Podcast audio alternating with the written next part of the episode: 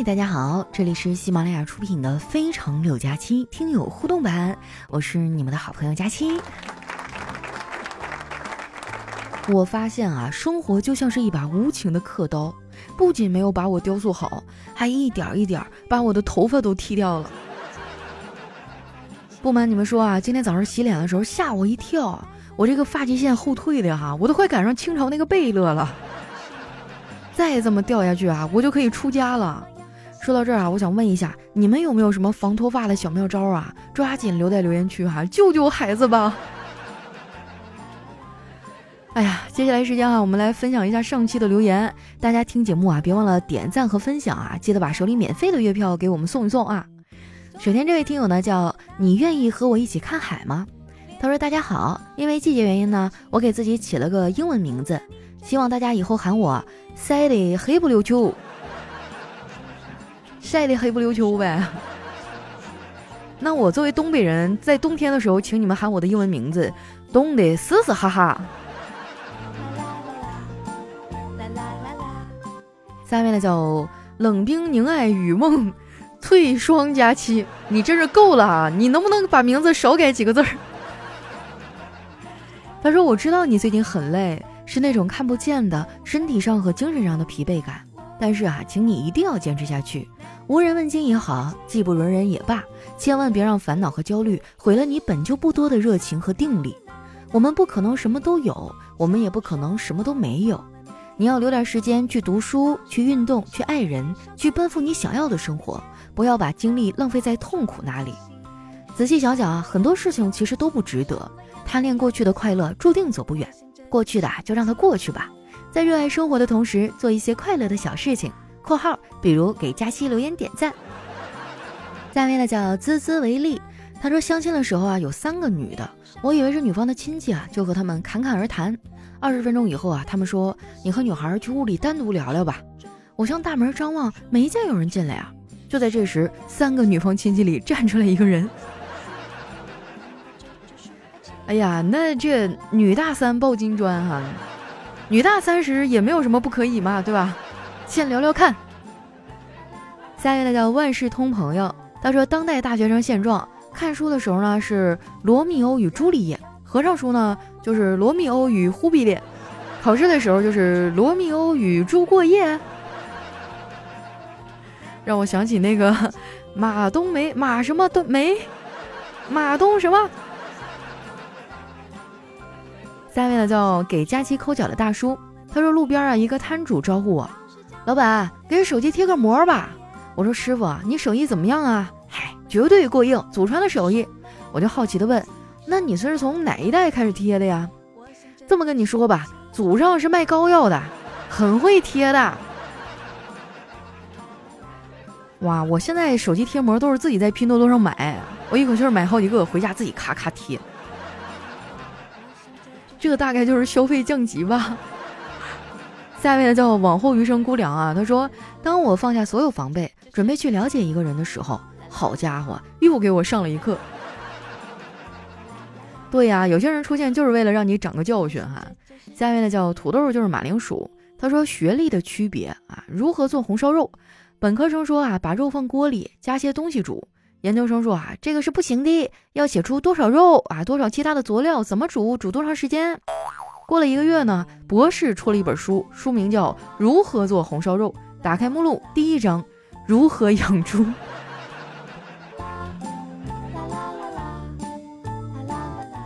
下一位呢叫酒红色的落日啊，他说两个人聊天啊，一个说，突然好怀念我以前的生活啊，那时候我很富有的，每天不愁吃不愁喝，过着无忧无虑的小日子。虽然没有车，虽然我住的房子小一点，但我每天都过得很开心。后来吧，发生了一件事情，就彻底改变了我的生活。另一个人问：“什么事儿啊？”哼，我妈把我生下来了，我就变得一无所有了。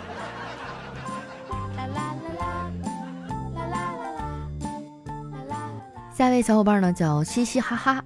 他说：“我气哼哼的跑回家，对着床上睡着的老婆吼道：‘一下午刷走了一万六千五，你干什么了？’老婆啊睁着朦胧的睡眼啊，跟我说。”没有啊，我一直在家睡觉，是不是有人盗刷了？这可不好，咱们赶紧报警去吧。我们一起出门啊，准备去派出所。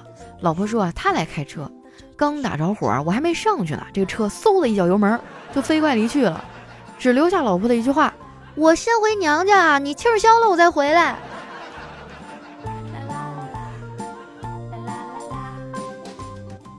下面呢叫兰兰啊，她说老王有些秃顶。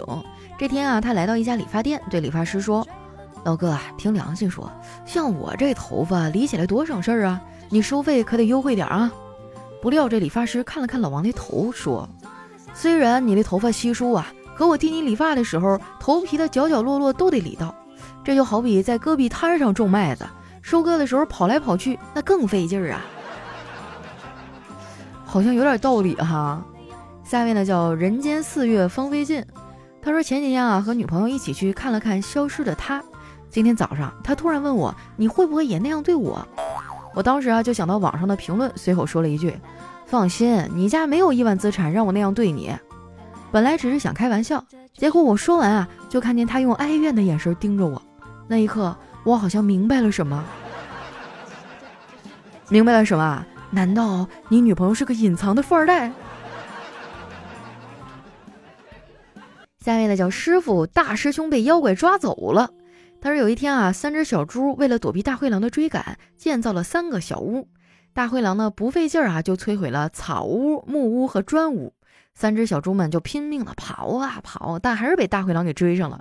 三只小猪啊绝望的说：“你看着办吧，我们放弃了，随你怎样。”这时候啊，大灰狼笑着流着口水说：“那快告诉我，小红帽在哪儿啊？”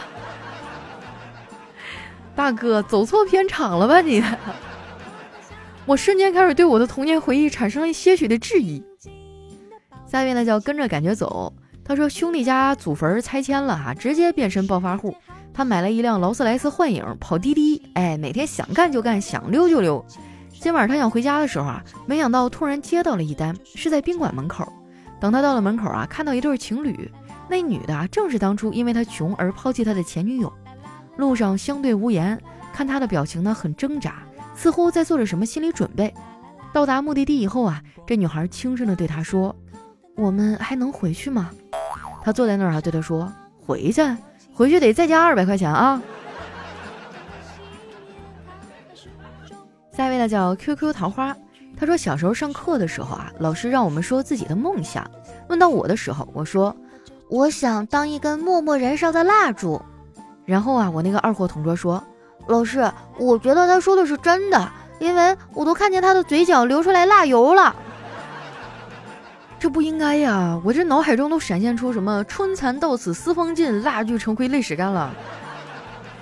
结果你给我整这出，你们俩这老师说书桌里是不是藏零食了？下面呢叫五二 H E R T Z 啊，他说今天去买水果啊，我就问一个摊主。别人家的瓜啊都写着不甜包退，你怎么不敢写呢？瓜不好吧？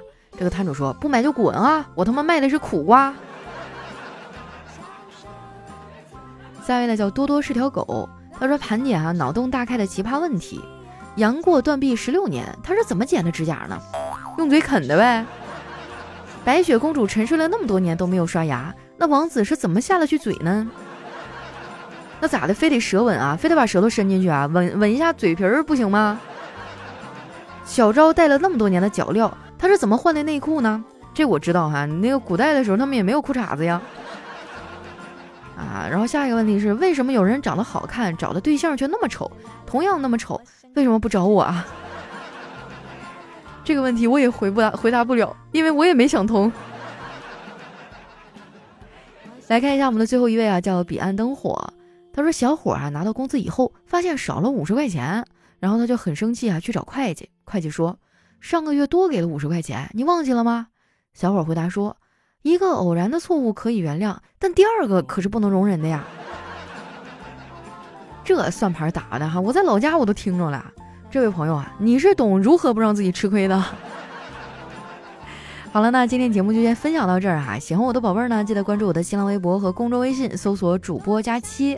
有什么好玩的段子啊，或者想对我说的话呢，记得留在我们节目下方的留言区。同时不要忘了哈，把手中免费的月票给咱们送一送啊。这个东西对于我们的排名真的非常非常的重要啊。然后我们现在改版了嘛，什么点赞啊、收藏啊，都在屏幕这个封面图下面中间那一套啊，特别的显眼。不信你们点一下试试。好了，我是佳期，我们下期节目再见。